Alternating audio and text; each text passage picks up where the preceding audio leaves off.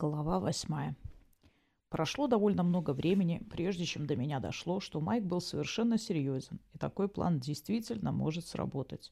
Но еще больше времени ушло на то, чтобы объяснить Ваю и Профу, что это не было шуткой. В одной из книг Майк нашел определение, что война – это использование силы с целью достигнуть политических результатов. А сила – это воздействие одного объекта на другой, осуществляемое посредством энергии. На войне это воздействие осуществляется при помощи оружия. У Луны его не было. Но рассмотрев само понятие оружия, Майк заключил, что оно представляет собой класс устройств, предназначенных для манипулирования энергией, а энергии на Луне было в избытке. Одно только солнечное излучение дает в лунный полдень примерно киловатт на один квадратный метр поверхности, и не существует факторов, лимитирующих количество энергии, которое можно получить за один суточный цикл. Количество энергии, которую можно получить путем водородного синтеза, тоже по сути ничем не лимитировалось. К тому же эта энергия была дешевле. В Штатах, из которых добывался лед, устанавливались магнитные накопители. Луна располагает энергией. Вопрос был в том, как ее использовать. Кроме того, Луна в силу своего положения обладает еще и запасом потенциальной энергии – она находится в высшей точке гравитационного колодца, глубину которого можно считать равным 11 км в секунду. Предметы с ее поверхности не падают в этот колодец потому, что Луна обладает своим собственным тяготением, для преодоления которого нужна начальная скорость в 2,5 км в секунду. Майку все это было отлично известно. Он ведь каждый день выводил баржи зерном за пределы гравитационного поля Луны, после чего они могли начать скольжение вниз, на Терру. Майк посчитал, что произойдет в случае, если грузовой корабль массой в 100 тонн или кусок скалы такой же массы упадет на Терру без торможения. Кинетическая энергия такого удара составит свыше 6 биллионов джоулей. Кинетическая энергия за доли секунды перейдет в тепловую. Это будет взрыв, да еще и какой! Последствия очевидны. Взгляните на Луну. Что вы видите? Кратеры. Тысячи и тысячи кратеров. Луна – это то место, где некто развлекался, швыряясь кусками скал. «Я не очень-то разбираюсь во всех этих джоулях», – сказала Ваю. «Насколько это много, если сравнивать с действием водородных бомб?» «Ну, я попытался прикинуть, но Майк меня опередил. Столкновение с Террой объектом массой в 100 тонн эквивалентно взрыву атомной бомбы мощностью в 2 килотонны. Кило означает тысячу, пробормотала Ваю. Омега – миллион. Но это лишь одна пятидесятитысячная от мощности 100 мегатонной бомбы. Ведь заряд именно такой мощности использовался в Союз. «Вай, милая», — сказал я мягко, — «в действительности это все несколько иначе. Взгляни на ситуацию с другой стороны. Мощность взрыва в 2 килотонны означает, что он будет эквивалентен взрыву 2 миллионов килограмм тринитротолола. Спроси у любого бурильщика, и он тебе скажет, что одного килограмма ТНТ достаточно для того, чтобы устроить приличный взрыв. Два миллиона тонн сотрут с лица земли город средних размеров. Майк, я прав? Да, ман. Но Вайо мой единственный друг-женщина. Здесь надо учесть еще один аспект. Бомбы с мультимегатонными зарядами не слишком эффективны. Площадь, на которой происходит взрыв, обычно очень невелика, и большая часть энергии растрачивается попусту – Хотя энергия, освобождающаяся при взрыве бомбы мощностью в 100 мегатонн, в 50 тысяч раз превосходит ту, которая освобождается при взрыве бомбы мощностью 2 килотонны, разрушительный эффект от взрыва первой превосходит эффект от взрыва второй всего лишь в 1300 раз. Но мне кажется, что разница в 1300 раз все же довольно велика. А если они решат использовать против нас мегатонные бомбы, то она покажется еще больше. Это правда, Вайо, мой друг-женщина, но на Луне много скал. Да уж, этого у нас в избытке. Товарищи, сказал проф, я в этих вопросах не слишком компетентен. Когда я был моложе и занимался бомбометанием, весь мой опыт был ограничен зарядами весом порядка одного килограмма, начиненными тем самым химическим веществом, о котором ты упомянул, Мануэль. Но я полагаю, что вы двое знаете, о чем говорить. «Конечно, знаем», — согласился Майк. «Поэтому я приму на веру названные вами цифры. Но если вернуться к вещам, в которых я что-то смыслю, для осуществления ваших планов необходимо захватить катапульту. Я прав». Да, в один голос ответили я и Майк. Это вполне осуществимо. Затем будет необходимо удержать ее и поддерживать в рабочем состоянии. Майк, вы не рассматривали вопрос о том, как можно защитить катапульту, скажем, от торпеды с водородной боеголовкой? Дискуссия все продолжалась и продолжалась. Мы прервали ее только, чтобы поесть. За едой о делах не говорят. Такого правила придерживался проф. Вместо этого Майк рассказывал нам анекдоты. К тому времени, как мы покинули отель «Свалка», мы разработали план революции, который включал в себя основные варианты действий в узловых точках – когда настало время уходить мне домой, а профу, если, конечно, его не арестуют на вечернее занятие, выяснилось, что Ваю не хочется оставаться одной в незнакомом ей отеле. Поэтому я, использовав команду Шерлок, позвонил маме и сообщил ей, что приведу домой гостя. Что касалось того, как вести дом, мама придерживалась своего собственного стиля. Любой из супругов мог приводить домой гостей хоть на обед, хоть на год – наше младшее поколение пользовалось почти такой же свободой. Только сперва нужно было спросить разрешения. Не знаю, как на такие вещи смотрят в других семьях. В нашей были свои обычаи, которые складывались в течение столетия и всех нас устраивали. Так что мама не стала задавать никаких вопросов об имени, поле, возрасте и семейном положении моего гостя.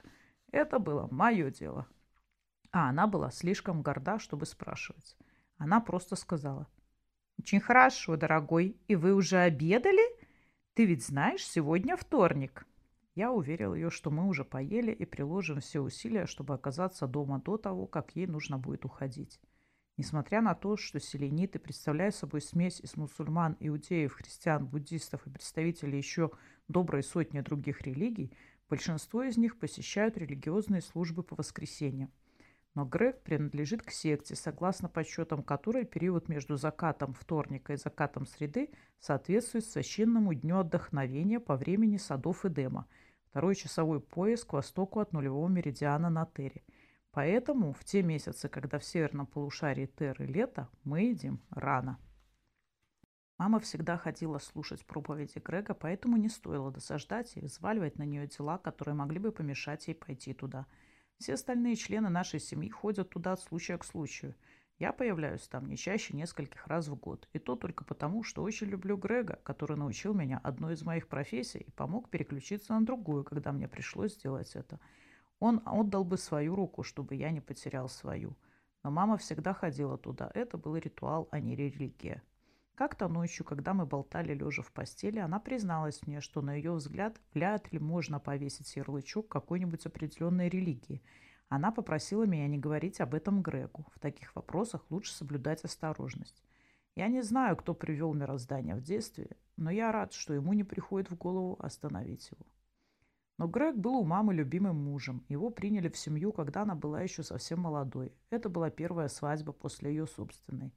Она испытывала к нему сентиментальное чувство, хотя если ее обвиняли в том, что она любит его больше, чем других мужей, она принималась яростно отрицать это. После его посвящения в духовный сан она приняла его веру и ни разу не пропустила ни одного вторника. «Может быть, твоему гостю захочется посетить церковь?» – спросила она. Я сказал, что там видно будет, но в любом случае мы поспешим, и попрощался. Затем постучал в дверь ванны и сказал – Поторопись с приведением себя в должный порядок, Ваю. «Минуточку», — откликнулась она и, полностью подтвердив мое мнение о том, что она не похожа на других женщин, появилась ровно через одну минуту. «Как я выгляжу?» — спросила она. «Проф, так сойдет?» «Дорогая военка, я поражен. Вы были прекрасны раньше, а сейчас вы тоже прекрасны, но вы совершенно нельзя узнать. Вы в полной безопасности, и я чувствую облегчение». Затем мы подождали, пока проф снова превратится в старую развалину. За то время, что он занимался своей внешностью, я успела рассказать Ваю о Греге. «Мани», — сказала она, — «насколько хорош мой грим? В нем можно идти в церковь?»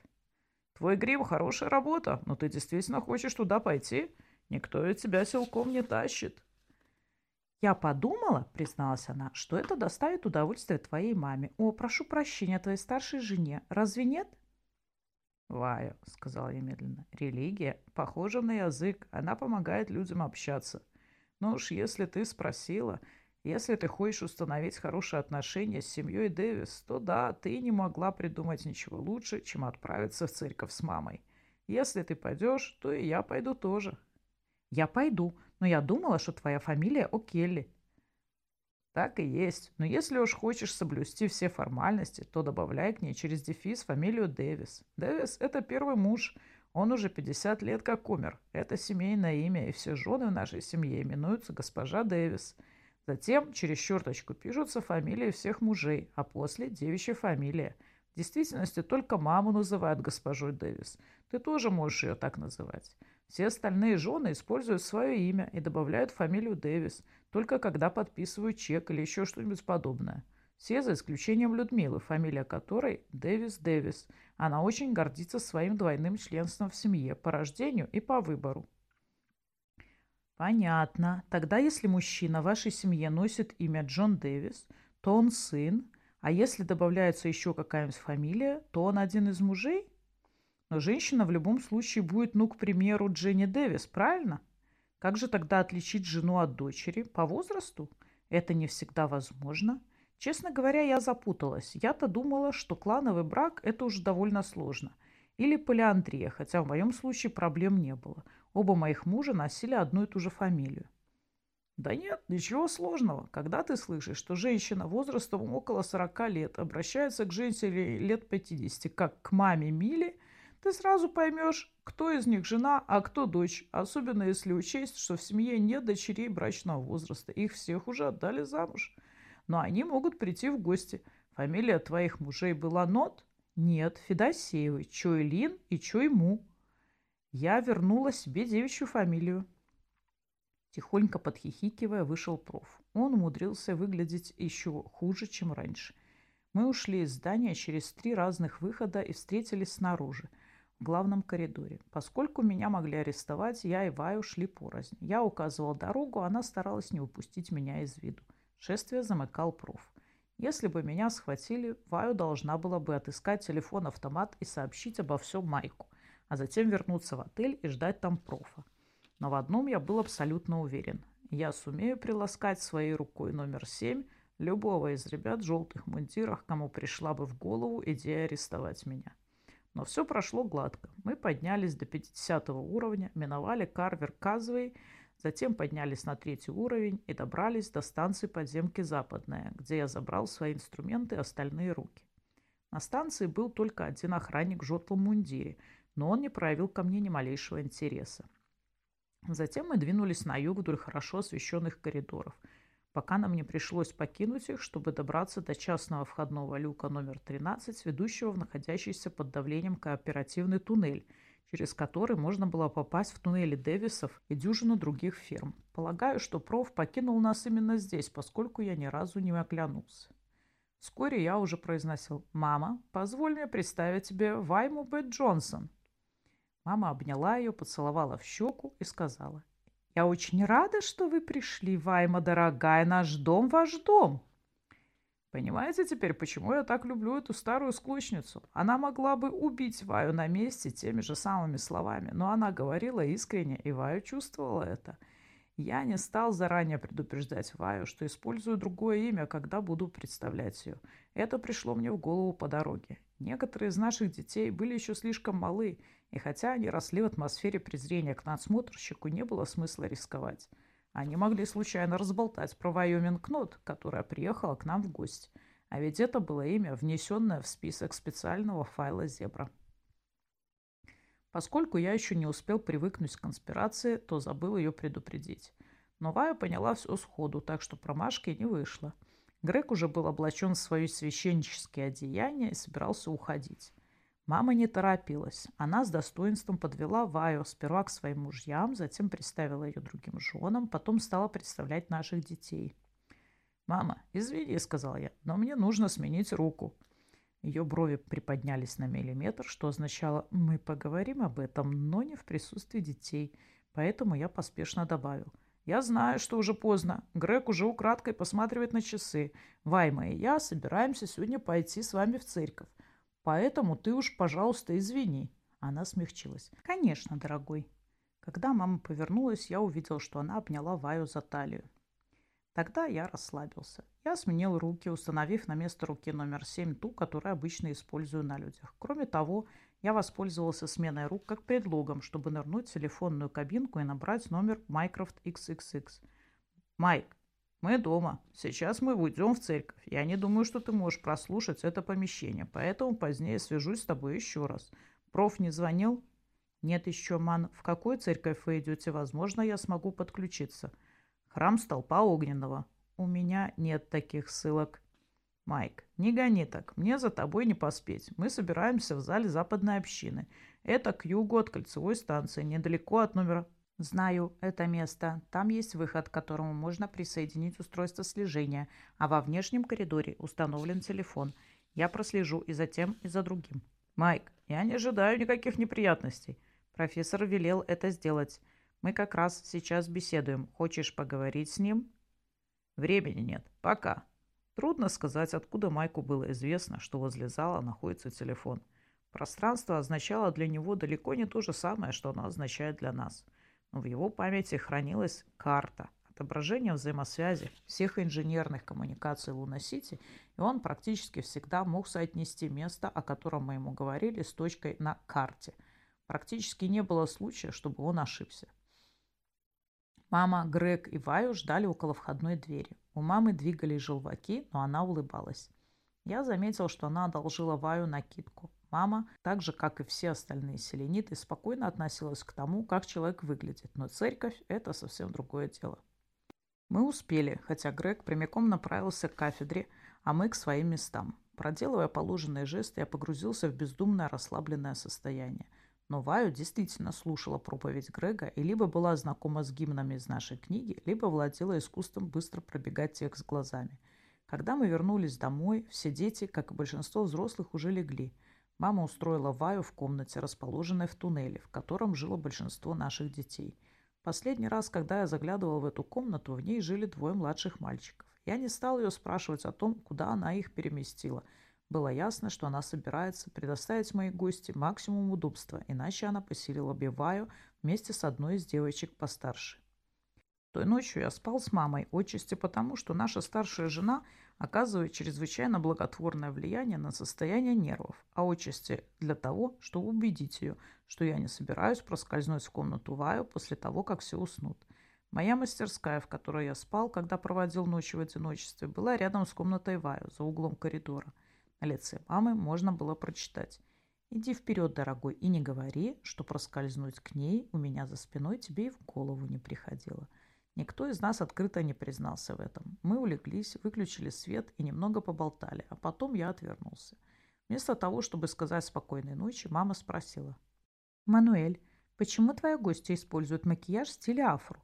Мне кажется, что ее натуральный оттенок подошел бы ей гораздо больше». Хотя я не хочу сказать, что ей не идет то, как она выглядит сейчас. Пришлось все и объяснить. Я попытался объяснить вкратце. Не удалось, поэтому я начал с самого начала. Впрочем, я не стал говорить ей о Майке. То есть Майка я и в свой рассказ включил, но я говорил о нем как о человеке, встретившись с которым, исходя из соображения безопасности, вряд ли возможно. Но сам факт, что я все рассказал маме, автоматически включал ее в состав подчиненной мне ячейки и, в свою очередь, делал ее руководителем этой ячейки. Возможно, я немного поспешил, но если ей суждено было узнать об этом, то лучшего момента найти было нельзя. Мама была умна. Она была способна осуществлять руководство. Она ведь умудрялась управлять большой семьей и управлять так, что ей нечасто приходилось показывать зубы. Она пользовалась уважением повсюду в Луна-Сити, и она могла нам помочь. Внутри семьи без ее содействия было просто не обойтись. Без ее помощи Ваю и я вряд ли сумели бы пользоваться телефоном одновременно, поскольку на это непременно обратили бы внимание. Но если мы заручимся помощью мамы, у нас не будет никаких проблем. Она выслушала, вздохнула и сказала. «Дорогой, похоже, это опасно». «Да», — сказал я. «Послушай, Мими, если ты не хочешь впутываться в это дело, то так и скажи, а затем забудь все, что я тебе рассказал. Мануэль, я не собираюсь говорить ничего подобного. Ты мой муж, дорогой, и мы связаны в горе и в радости, и твое желание – закон для меня. Господи, ну и врет, и сама в это искренне верит. «Я не позволю тебе подвергаться опасности в одиночку», — продолжала она. «И кроме того...» «Что, Мими?» Я думаю, каждый селенит мечтает о том дне, когда мы будем свободны, каждый за исключением нескольких жалких бесхребетных крыс. Я никогда об этом не говорила, просто не было смысла говорить. Но я была бы благодарна Богу, если бы Он позволил мне дожить до того момента, когда придет это время. А объясни-ка мне поподробнее. Я должна найти еще троих, правильно, троих, которым можно было бы доверять? Не спеши. Ты должна быть уверена в тех, с кем будешь говорить об этом. Сидрис можно доверять, она умеет держать язык за зубами. Я не думаю, что следует заниматься вербовкой внутри семьи. Я и не буду, я поговорю с тобой, прежде чем что-нибудь предпринять. Мануэль, если ты хочешь знать мое мнение... Она замолчала. Я всегда хочу знать твое мнение, Мими. Не рассказывай ничего дедушке. Он стал забываться, и к тому же он иногда бывает не в меру болтлив. А теперь спи, спи, дорогой, спокойно.